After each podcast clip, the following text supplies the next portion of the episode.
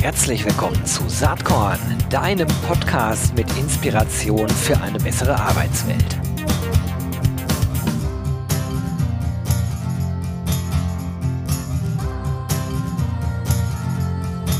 Hallo und herzlich willkommen zum Saatkorn Podcast. Heute ein wirklich spannendes Thema. Ähm, ich habe hier ein Buch in der Hand. Das heißt, die neue Macht der Corporate Influencer, wie MitarbeiterInnen die Kommunikation von Unternehmen verändern. Ja, wer so ein bisschen in dem Themenfeld unterwegs ist, der wird ahnen, dass einer der Protagonisten heute hier äh, wahrscheinlich Klaus Eck ist. Das ist auch so, aber er ist nicht alleine am Start.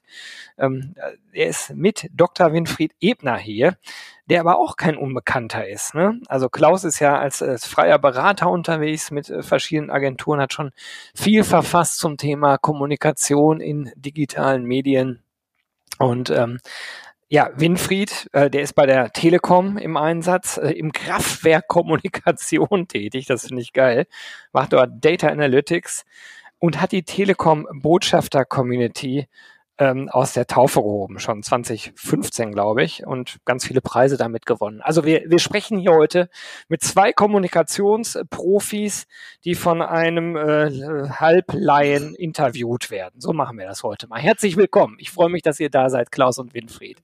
Ja, vielen Dank, Gero, dass du uns eingeladen hast. Sehr, ja, sehr. Danke, Gero. Sehr, sehr gerne. Wie seid ihr denn auf die Idee für dieses äh, Buch gekommen, Winfried? Wie ist das entstanden? Ja, Klaus und ich haben ähm, eine Historie. Wir kennen uns seit längerem in Projekten, aber auch äh, persönlich. Und irgendwann haben wir mal gesagt, wollen wir mal das, was wir an Erfahrungswissen haben, aus Beratungsprojekten beim Klaus und hier aus der internen Sicht bei der Telekom beim Aufbau einer Corporate Influencer Community, wollen wir mal das zusammenführen. Und so sind wir zusammengekommen im Frühjahr 2021. Naja, da hattet ihr natürlich auch irgendwie wahrscheinlich ein bisschen mehr Zeit als sonst ein Buch zu schreiben. Klaus, wie, wie war das für dich? Das dauert natürlich immer eine gewisse Zeit. Mhm. Das ist jetzt mein fünftes Buch und auch nicht mein erster Partner oder erster Co-Autor bei einem Buch. Insofern wusste ich sehr wohl, worauf ich mich einlasse. Das ist, kostet halt immer ein bisschen Zeit. Aber was halt spannend ist, ist einfach bei uns auch der Prozess, wie wir letztendlich das Buch diskutiert haben. Wir haben uns jede Woche getroffen, virtuell und auch teilweise real. Und das hat natürlich den, äh, auch den Prozess sehr unterstützt, dass es einfach sehr viel Spaß gemacht hatte, zusammenzuarbeiten. Jetzt habe ich das Buch noch nicht gelesen, obwohl ich hier schon ein Exemplar, sogar ein signiertes Exemplar liegen habe. Danke nochmal dafür, habe ich mich sehr drüber gefreut. Und ich habe auch, kann ich direkt vorweg sagen, noch drei weitere Exemplare, die wir verlosen werden. Es lohnt sich also heute hier zuzuhören. Ähm, aber ich habe natürlich mal so ein bisschen quer äh, geschmökert und mir natürlich die Struktur des Buches mal angeschaut. Und ich habe das Gefühl, das ist ein Buch von Praktikern für Praktiker. Viele, viele Beispiele drin, viele ähm, Tipps und Tricks, was man sozusagen beim Corporate Influencen beachten sollte, welche Fehler man vermeiden sollte, wie man vorgehen sollte. Ich meine, da äh, kommt ihr natürlich mit eurer eigenen Erfahrung um die Ecke. Winfried hat es ja eben schon gesagt. Ähm, da steckt aber auch unglaublich viel Wissen aus ganz, ganz vielen Cases drin. Das merkt man beim Durchblättern sofort das muss ja eine Wahnsinn, Wahnsinnsarbeit gewesen äh, sein, das alles zusammenzutragen. Wie seid ihr da vorgegangen, Winfried? Ähm, wir haben uns immer wieder getroffen, wir haben diskutiert. Also Klaus sagt zu Recht, äh, einmal in der Woche sich treffen. Wir hatten eine halbe Stunde geplant, meistens ist es mehr geworden und so haben sich die Ideen entwickelt. Äh, dann haben wir angefangen, verschiedene Files aufzumachen, uns auszutauschen darüber, wie wir sowas strukturieren wollen und haben dann relativ früh eine Struktur gefunden, um das, was wir an Erfahrungen haben, das, was wir an Cases reinbringen wollten, dann auch in die Struktur zu bringen, dass es auch schön und einfach zu lesen ist. Mhm. Das war schon unser Anspruch.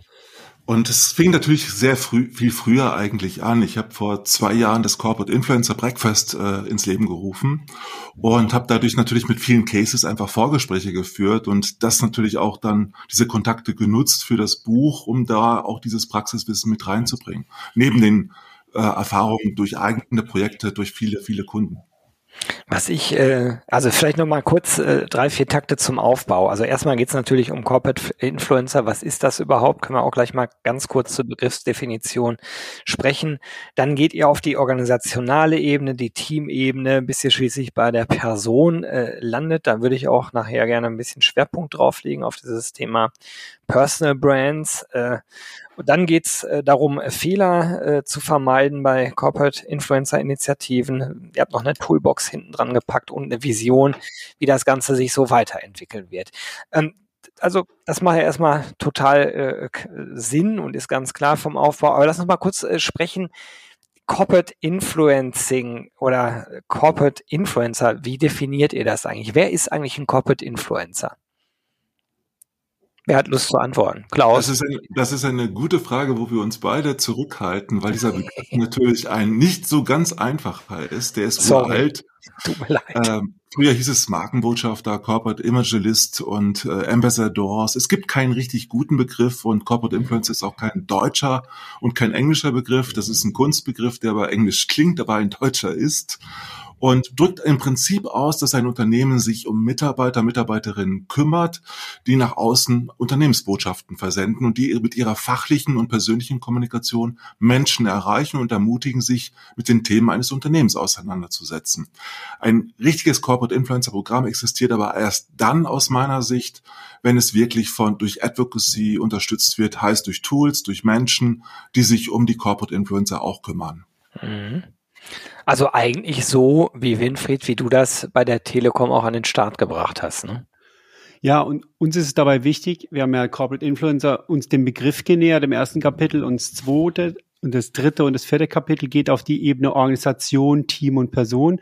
Und besonders bei Organisation braucht man halt die organisationalen Rahmenbedingungen. Man braucht eine Kultur, die sowas ermöglicht. Man braucht äh, Katalysatoren. Ich gehe auf das Thema, wir gehen auf das Thema Communities ein, wie man Communities intern bauen sollte, damit so etwas auch eine Außenwirkung entfalten kann. Und für uns so der Sweet Spot ist das Team. Also äh, wie wir es auch immer nennen, wir hängen nicht an den Begriffen, äh, bei manchen heißt es Kernteam oder Expertenteam, Menschen, die sich darum kümmern, anderen das Ankommen in dieser Community bei den Corporate Influencern einfach zu machen. Und diese zwei Punkte, die sich deutlich unterscheiden vom Personal Branding, waren uns ganz wichtig und darum mhm. haben wir denen ein eigenes Kapitel gewidmet. Mhm, kann ich nachvollziehen. Also mich interessiert nachher das Personal Branding schon, aber ich glaube halt, dass nicht jeder, der eine Personal Brand hat, ein Corporate Influencer ist, logischerweise. Ähm, also sozusagen, wo sind da Schnittstellen und wo sind da vielleicht auch ganz klare Abgrenzungen. Da können wir aber nachher nochmal drauf kommen. Was ich jetzt erstmal ganz spannend finde, ich komme ja von Geburt her in Anführungsstrichen nicht aus der Kommunikationsecke, sondern aus der HR- oder People-Ecke. Und es ist klar, dass gerade beim Employer Branding äh, da eine immense Schnittstelle schon recht früh entstanden ist. Ich würde das mal so zeitlich einordnen mit 2006, 2007, 2008, als die ersten Arbeitgeber anfingen, Social Media tatsächlich auch äh, für äh, ja, Employer Branding, also Arbeitgeber, Markenbildung ähm, zu nutzen. Damals hatten Klaus und ich auch Kontakt und äh, für mich war damals so eins der Hauptprobleme, mich äh, gegen die Kommunikationsabteilung durchzusetzen, die ganz am Anfang äußerst restriktiv damit umgegangen sind, dass da irgendwer anfängt zu bloggen oder zu schreiben. Also eine Side Note, mein Blog Saatkorn habe ich die ersten zwei Jahre anonym geschrieben, weil ich eben nicht wollte, dass der verboten wird. Und wie ist das mit der Kommunikationshoheit denn heute? Jetzt aus so einer Kommunikationsperspektive. Ist das heute immer noch Thema? Das ist immer noch ein Thema, wobei es sehr viel besser geworden ist. Mhm. Ich habe diese Erfahrung bei ganz, ganz vielen Unternehmen äh, gemacht dass äh, sie erstmal ganz negativ darauf reagieren, wenn plötzlich Mitarbeiter sich organisieren, nach außen stärker kommunizieren. Man möchte die Kontrolle behalten, wie das so schön heißt.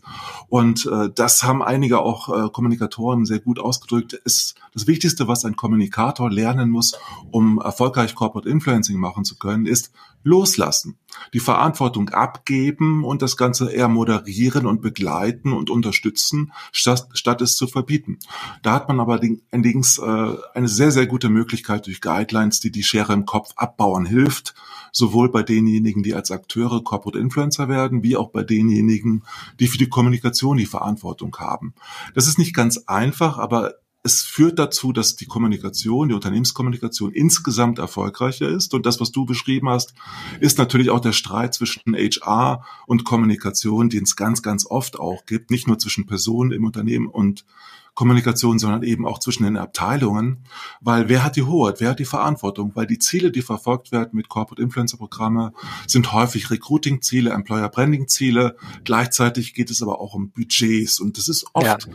dann erfolgreich, wenn beide richtig gut zusammenarbeiten, aber tatsächlich ist es so, dass die meisten Leads äh, von der Kommunikation gehalten werden, aber erfolgreich ist man dann, wenn es zusammenwirkt. Ja, das, äh, die Erfahrung mache ich auch. Jetzt mal nicht als Saatkorn äh, gesprochen, sondern in der Tat in dem Fall jetzt als Geschäftsführer von Territory Embrace. Wir beraten ja auch Kunden und unser Mantra ist eigentlich immer, äh, macht schon Sinn, wenn HR und Kommunikation zusammen am Tisch sitzen und zwar am Anfang des Projekts und nicht erst dann, Richtig. wenn einem alles um die Ohren fliegt. Wie, wie war denn das bei euch, Winfried, bei der Telekom? Ähm, hattet ihr diese, diese Spannung, diese Herausforderungen zwischen der People-Organisation und der, äh, dem Kommunikationsapparat auch oder war das da gleichgängiger?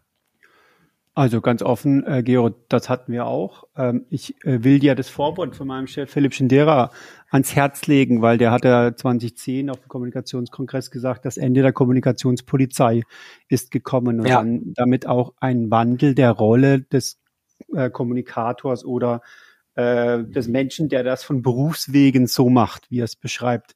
Ähm, äh, in dem Zusammenspiel ist, äh, glaube ich, die Telekom-Botschafter-Community was Besonderes, weil es aus einer Grassroot-Initiative entstanden ist und viele der Köpfe, die dann mit drin waren, auch bei Corporate Communications arbeiten, was die Verbindung mhm. einfacher macht. Dennoch, ähm, äh, diese Zusammenarbeit, das Zusammenspiel zwischen dieser Community und den unterschiedlichen Fachbereichen ist eine eigene Disziplin. Äh, wir beschreiben das äh, äh, in einem Kapitel ganz, also diese äh, Porter spricht davon, die Legalorganisation mit den Netzwerken in Verbindung zu bringen. Und ganz offen, da ist der Königsweg noch lange nicht gefunden, weil viele Ideen, die aus den Communities entstehen, teilweise in der Linie, sage ich mal, ähm, anders bewertet werden, auch mit anderen Logiken bewertet werden. Wenn man klar sieht, dass so eine Community multidimensionale Ziele hat, also sowohl Employer Branding Ziele, aber auch Sales Ziele, aber auch Image Ziele, dann sind natürlich die Schnittstellen in die Organisation äh, extrem vielfältig und als, als Grassroot-Initiative, wie die Telekom-Botschafter seit 2015 entstanden sind, heißt das auch, dass man immer wieder bei den Fachbereichen vorbeigekommen ist. Und dieses Zusammenspiel zwischen Community auf der einen Seite, also Selbstorganisation, eher Netzwerkgebilde und dem, was wir in der formalen Organisation mit klaren Aufträgen haben, mit abgegrenzten Zuständigkeiten, das führt zu Reibung.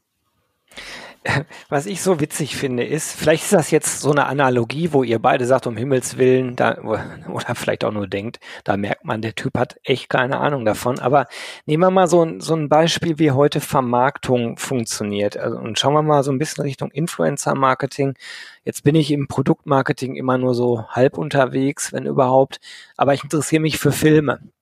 Und wenn ich sehe, wie die großen Studios inzwischen auch sehr stark auf die Blogger-Szene seit Jahren ja schon zugehen, um äh, um da sozusagen äh, die zu Influencern für ihr Produkt zu machen. Das kann man ja auf viele andere Produktbereiche auch ausweiten. Dann ist doch eigentlich ganz naheliegend, dass es auch für ein Unternehmen eigentlich super ist, wenn die MitarbeiterInnen eben auch positiv über das Produkt äh, reden oder über den Arbeitgeber an sich reden. Und die Idee, äh, die Kommunikationshoheit zu haben, vielleicht muss man dafür echt Kommunikator sein, weil ich ja persönlich glaube, die gab es noch nie, die Kommunikationshoheit. Äh, sondern ist, die ist halt sehr volatil. Das ist völlig richtig und eigentlich müsste man seine Mitarbeitenden als Content Creators ja. betracht, betrachten, so wie ja heute auch einige gute Influencer sich als Content Creators sehen. Das sind natürlich andere Reichweiten. Wenn man fragt, welche Corporate Influencer kennt ihr, dann werden selten Namen genannt mhm. oder immer die üblichen Personal Brands, die man so kennt. Aber es die meisten haben kleine Reichweiten im 100er-Bereich, höheren 100er-Bereich und die erreichen mit ihrer fachlichen Kommunikation aber sehr viel von dem, was früher vielleicht Produktmanager gemacht haben, die unterstützt wurden von der Kommunikation, um dadurch in die Öffentlichkeit gebracht zu werden. Mhm. Was man, was man bei all dem nicht vergessen darf, nicht jeder will in der digitalen Öffentlichkeit äh, unterwegs sein. Viele haben Angst davor. Äh, diese digitale Angst liegt auch daran, dass es eben viel über Hate Speech diskutiert wird und dass natürlich die Kommunikation auch die Menschen schützen muss vor Angriffen.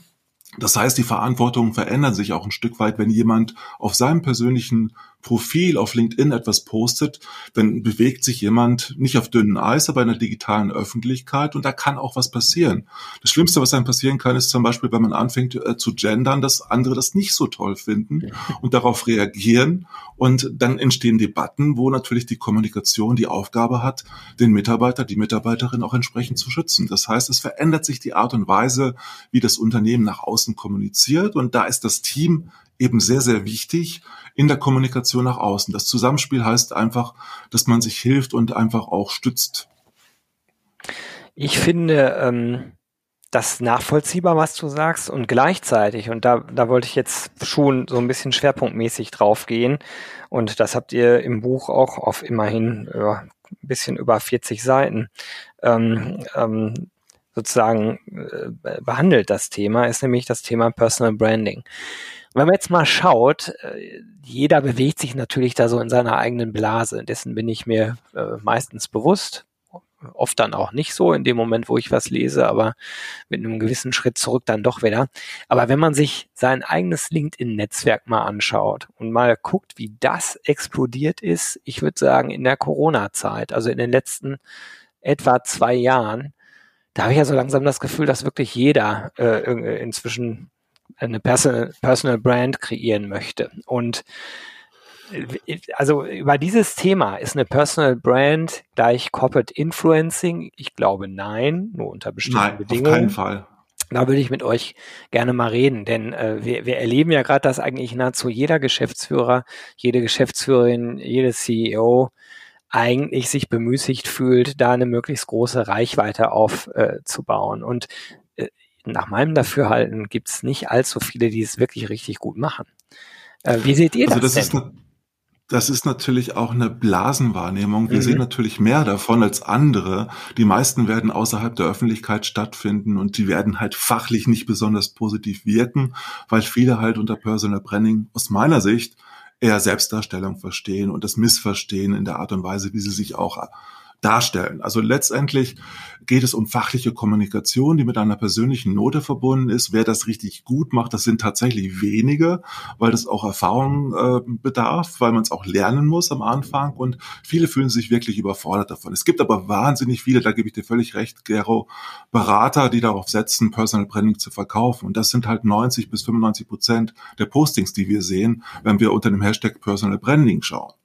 Das heißt, es gibt einfach Goldgräber, die was verkaufen wollen, aber es gibt ganz, ganz wenige, die halt über die Rezepte hinaus damit auch äh, unterwegs sind als Corporate Influencer. Die meisten schreiben über fachlichen Themen und verzichten eher auf dieses Wording und schauen halt, dass sie halt Wirkung entfalten und auch eine Selbstwirksamkeit erleben. Und das heißt, dass sie wirklich ihr Netzwerk langsam, aber stetig ausbauen. Ich habe eine Frage gestellt, die stelle ich immer jedem im Workshop.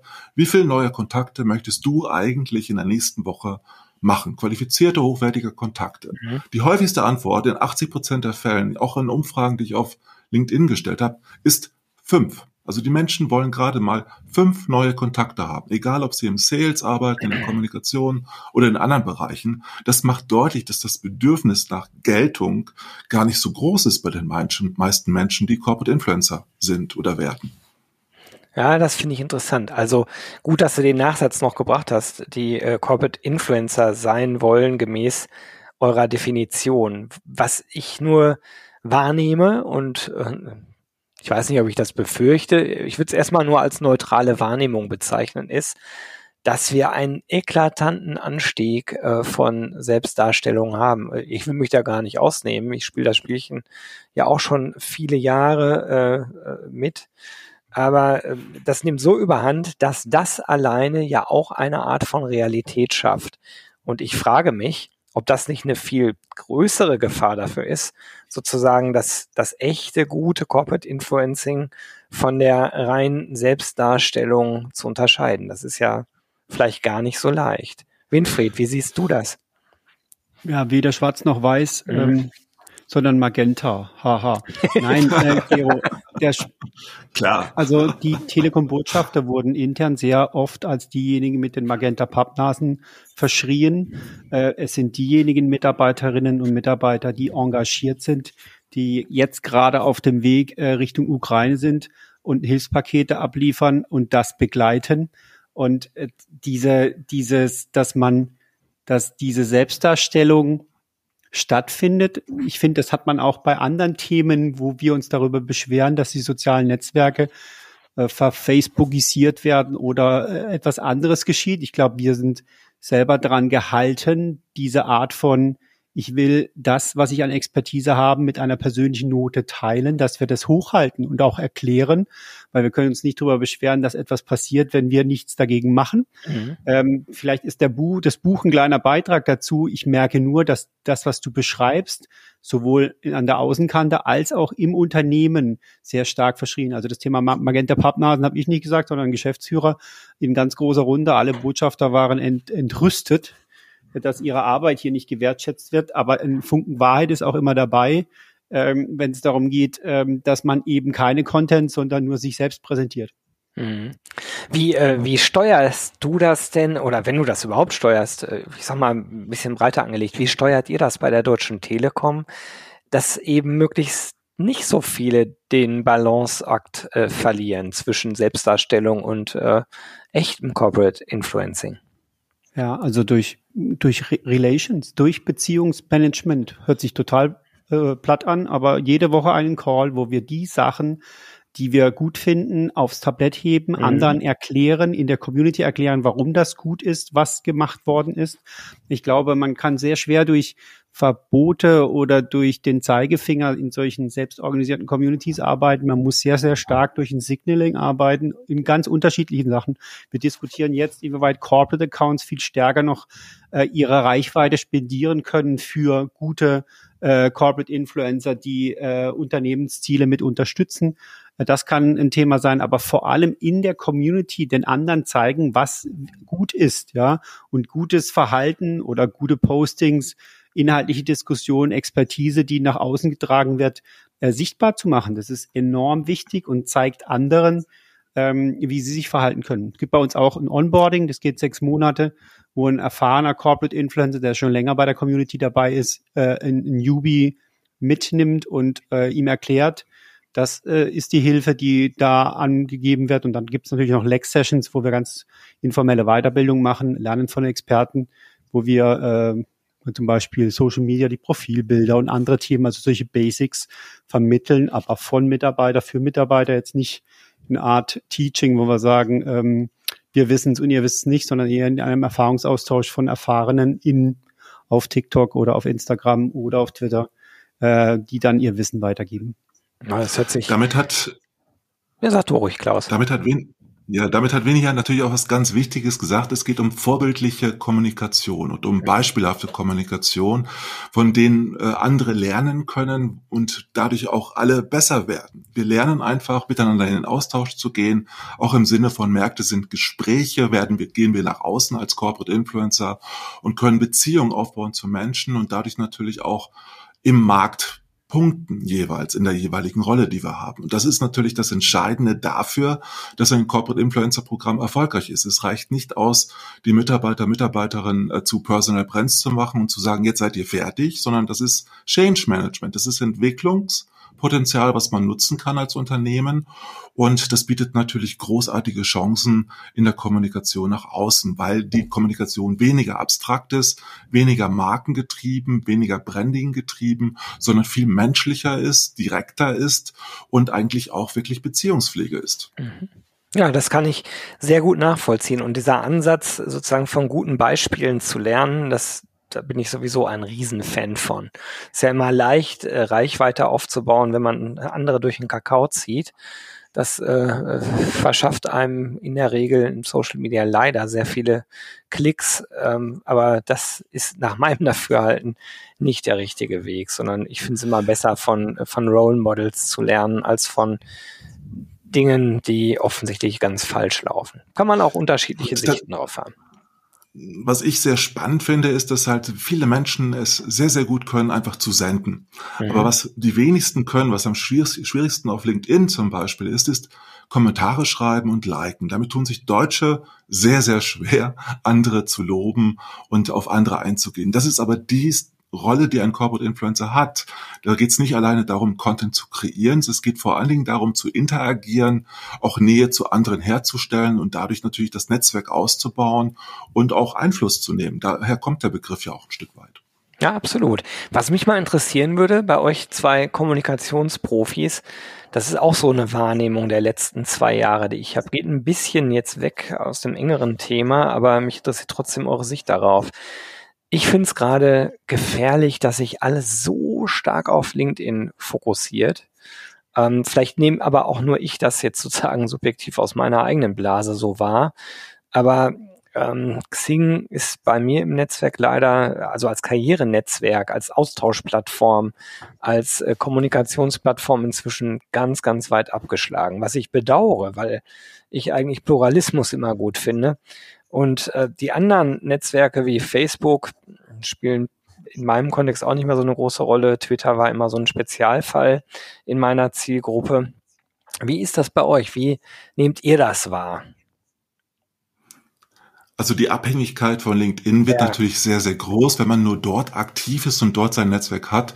Also deshalb ist es auch wichtig, dass man auf Video setzt, auf äh, andere Plattformen setzt, dass man die Inhalte, den Content, den man auf LinkedIn veröffentlicht, einfach auch weiterverwertet und äh, auch sichtbar macht auf in anderen Bereichen. Nur ist es jetzt auch so, dass ich gerade im B2B-Bereich in auf äh, Instagram oder auf Facebook und schon gar nicht auf Sing äh, sehr erfolgreich bin, sondern ich, ich profitiere einfach davon, dass es funktioniert, dass die Performance funktioniert auf LinkedIn. Das erlebe ich selbst, aber äh, ich habe zum Beispiel jetzt auch den PR-Blogger wieder reaktiviert, weil ich einfach diese Abhängigkeit auch sehe und auch gefährlich empfinde und deshalb auch meinen Kunden dazu rate, nicht nur auf LinkedIn zu setzen, sondern eben auch auf Webinare, auf äh, Blogs, auf Magazine zu gehen.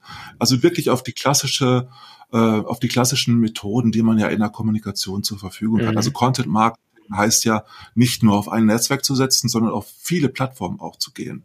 Und dadurch kann man zumindestens diese Abhängigkeit ein Stück weit reduzieren, die viele Menschen zurzeit und viele Unternehmen sicherlich verspüren bei LinkedIn. Absolut. Winfried, wie ist das aus deiner Telekom-Perspektive? Also erstmal vielleicht aus der persönlichen Perspektive hat sich LinkedIn halt extrem stark entwickelt als Content-Plattform.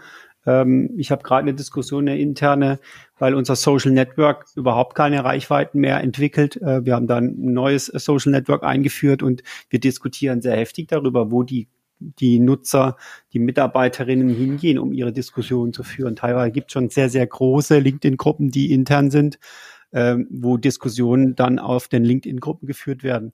Das ist für mich ein Thema, da schaue ich auch mit zwei Herzen drauf. Ich sehe aber auch, wo erzeuge ich nicht nur Relevanz, sondern wo bekomme ich ein Feedback, das für mich wertig ist.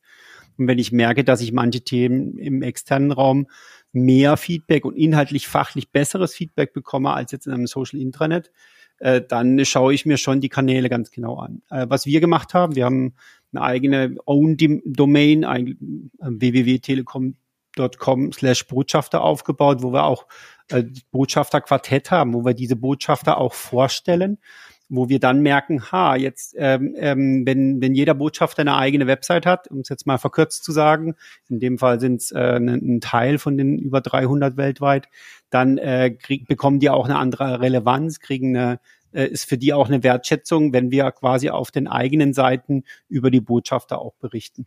Das ist eine Art Landingpage für die Botschafter geworden.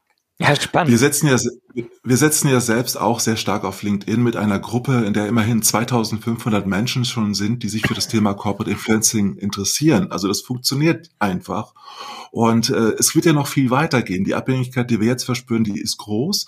Die wird noch größer, weil viele Unternehmen tatsächlich in der internen Kommunikation einfach auf LinkedIn setzen, weil mhm. sie einfach merken, dass sie die Kollegen und Kolleginnen viel besser erreichen, wenn sie auch nicht nur in der Gruppe, sondern allgemein ein Posting absetzen. Naja, da könnte man jetzt eine eigene Podcast-Folge oder Serie draus machen aus diesem kleinen Thema. Ich habe es ja gerade angeschnitten. Ähm, let letztes äh, Themen, Thema, was ich in dieser beschränkten Zeit gern noch mal einmal ganz kurz anreißen wollen würde, ist ähm, und zwar Richtung Winfried erstmal. Wenn man jetzt so eine ganze Anzahl von Botschaftern, Botschafterinnen aufbaut, es ist ja klar, dass die ein Netzwerk aufbauen und äh, wir sprechen äh, in der HR-Szene, in dem People-Kontext ganz viel über The Great Resignation. Mhm. Leute gehen weg, nehmen ihre Kontakte natürlich mit. Äh, wie schaust du da drauf, auf dieses Thema? Äh, sehr freundlich schaue ich da drauf. Warum? Weil ich gelernt habe, ich komme ja aus der Community Building Forschung, äh, Forschung mhm. und auch im Tun. Und freundlich sich aus einer Community verabschieden ist das Schönste, was einem passieren kann. Und wir haben jetzt Fälle, wo äh, Telekom-Marinnen das Unternehmen verlassen, sich freundlich verabschieden, erstmal intern, aber dann auch extern und beglückwünscht werden. Das ist für mich schon ein Zeichen, dass man sich auch ähm, quasi freundlich verabschieden kann. Wir haben wir haben in der Community teilweise Fälle, die gehen quasi äh, auf inaktiv, weil sie jetzt beruflich gerade so eingespannt sind oder privat Themen haben, wo sie sagen, ich kann jetzt nicht mehr wirken. Das ist für uns auch okay. Aber auch der Übergang in, in, zu, zu, zu anderen Unternehmen äh, ist nichts, wo wir dann sagen, ähm, das ähm, finden wir total schlecht. Andersrum muss ich schmunzeln. Äh, unser Ziel ist es auch, Kunden zu Fans machen. Wir haben jetzt eine Gruppe von 20 externen Telekom-Botschaftern also Kunden unseres Unternehmens, die sich monatlich treffen und sagen, was können wir denn Gutes tun für die Telekom? Also Menschen, die da draußen sind, die für uns als Kunden, äh, für uns als Telekom sprechen und Magenta Werkstatt verbreiten, das ist schon was, wo ich, wo, wo es mich freut. Und es ist natürlich auch ein Recruiting-Thema die sagen, hey, ihr seid ein tolles Unternehmen, gibt's bei euch Jobs, wir teilen Jobs. Auch das Thema Jobs innerhalb der Community ist ein riesen Thema. Also fast zweiwöchentlich werden da äh, die aktuellen offenen Stellen geteilt. Und natürlich haben wir auch einige externe Botschafter, die sagen, ich würde gerne für euch arbeiten. Nichts schöner für ein Unternehmen wie Kunden, die äh, zu Mitarbeiterinnen werden wollen.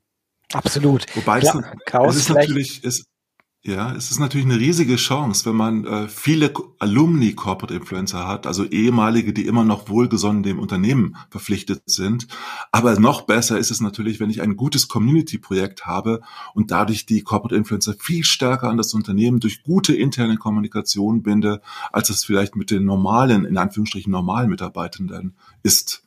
Und äh, das heißt, ich kann eigentlich über ein Corporate Influencer Programm sogar dazu beitragen, dass das Employer Brand gestärkt wird und dass die Mitarbeiter, Mitarbeiterinnen gar nicht gehen, weil sie einfach so viel Incentives bekommen, so viel Advocacy bekommen, dass sie einfach sich sehr, sehr wohlfühlen in der Community, der Community wiederum.